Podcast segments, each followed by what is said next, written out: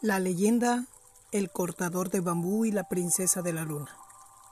Hace muchos años, muchos años, existió en Japón un cortador de bambú muy trabajador, que vivía junto a su mujer en una humilde casa del monte.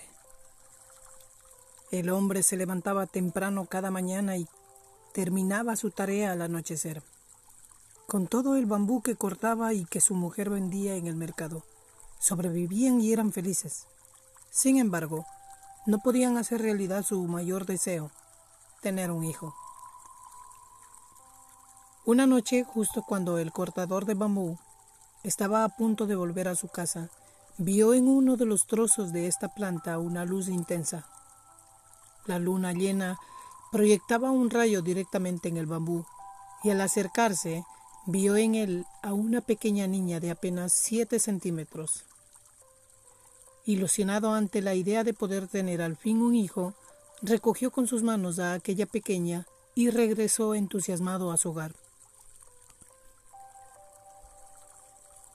La pareja cuidó a la niña como si fuera su propia hija y le pusieron de nombre Princesa de la Luna. Sucedió que el bambú del que nació aquella niña comenzó a producir oro y piedras preciosas, y el cortador de bambú y su mujer se hicieron ricos, aunque nunca mostraron ostentación ante los demás, siguieron viviendo en su mismo humilde hogar. Los años pasaron.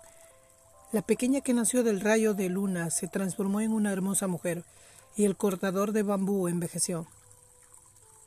Temeroso de llegar al final de sus días, el hombre insistió a su hija para que buscara marido. No quería que se quedara sola, así que la voz corrió por todo el reino, y hasta su casa comenzaron a llegar pretendientes y más pretendientes de todas las condiciones. Aquella, la hermosa joven, los rechazaba a todos. La noticia de la existencia de la mujer más bella del reino llegó a oídos del mismísimo emperador, que decidió visitar al cortador de bambú para conocerla. Y pasó que el emperador se enamoró de ella al instante. Pero por más que insistía en llevarla al palacio, por más tesoros que le ofrecía, por más bellas palabras que le regalaba, la joven no salía de su empeño de quedarse junto allí, junto a sus padres.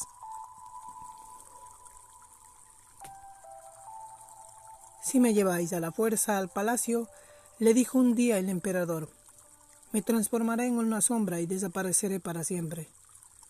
El emperador se retiró entonces de allí, por miedo a hacer daño a la joven. Pero no dejó de llorar en silencio su desdicha, porque no podía dejar de amarla. La joven no dejaba de mirar cada noche la luna con melancolía, y un día decidió que había llegado el momento de partir a su verdadero hogar. Así que le dijo a sus padres adoptivos, es la hora de partir al lugar de donde vengo, la luna. Esta noche vendrán a buscarme. No quiero que estéis tristes. Desde allí velaré por vosotros y seré feliz entre los míos. Antes, quisiera agradeceros todo el amor que habéis depositado en mí. Y así fue. Esa misma noche, una enorme nube cubrió la luna llena una nube que comenzó a acercarse a la casa del cortador de bambú en forma de un carruaje dirigido por unos extraños seres luminosos. La princesa de la luna le dijo algo a su padre antes de partir. Una carta y un elixir de vida para el emperador. La joven partió hacia la luna y el cortador de bambú hizo llegar al siguiente día los obsequios de su hija y le dio al emperador.